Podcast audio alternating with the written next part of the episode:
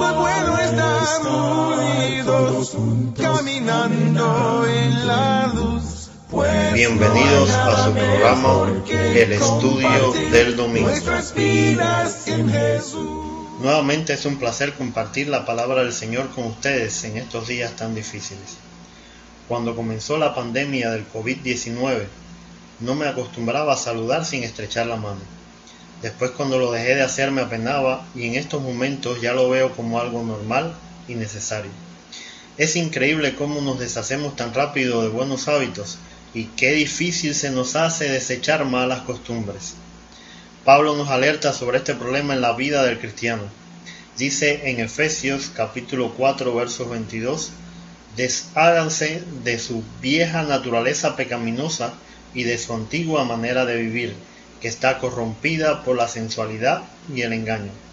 Cuando nos convertimos en cristianos, opera en nosotros lo que llamamos nuevo nacimiento. ¿En qué consiste? Al salir de las aguas del bautismo, el Espíritu Santo viene a ser su morada en nosotros y comenzamos una vida nueva en Cristo como niños pequeños. Ya no estamos muertos espiritualmente, estamos vivos y somos templo del Espíritu Santo. Este es un proceso que dura toda nuestra vida, perfeccionándonos hasta que seamos maduros en el Señor, es decir, hasta que lleguemos a la plena y completa medida de Cristo. Pero la realidad es otra. La vida antigua nos continúa sediando y nuestro cuerpo cediendo a la tentación y el pecado. Lutero lo explica así. Pensé que el viejo hombre había muerto en las aguas del bautismo, pero descubrí que el infeliz sabía nadar. Ahora tengo que matarlo todos los días. ¿Qué podemos hacer para terminar con esto? Pablo nos da la solución. La única forma de quitar lo malo de nuestras vidas es colocar algo que lo sustituya. Y en cambio, dejen que el Espíritu les renueve los pensamientos y las actitudes.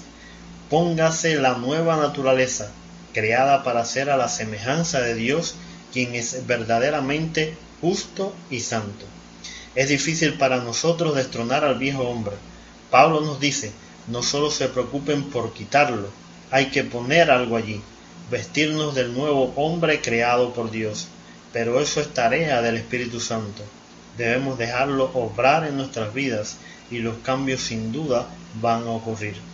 Ser cristiano es una forma de vida y el Señor nos dice, les ruego que vivan como deben vivir quienes como ustedes han sido llamados a formar parte del pueblo de Dios.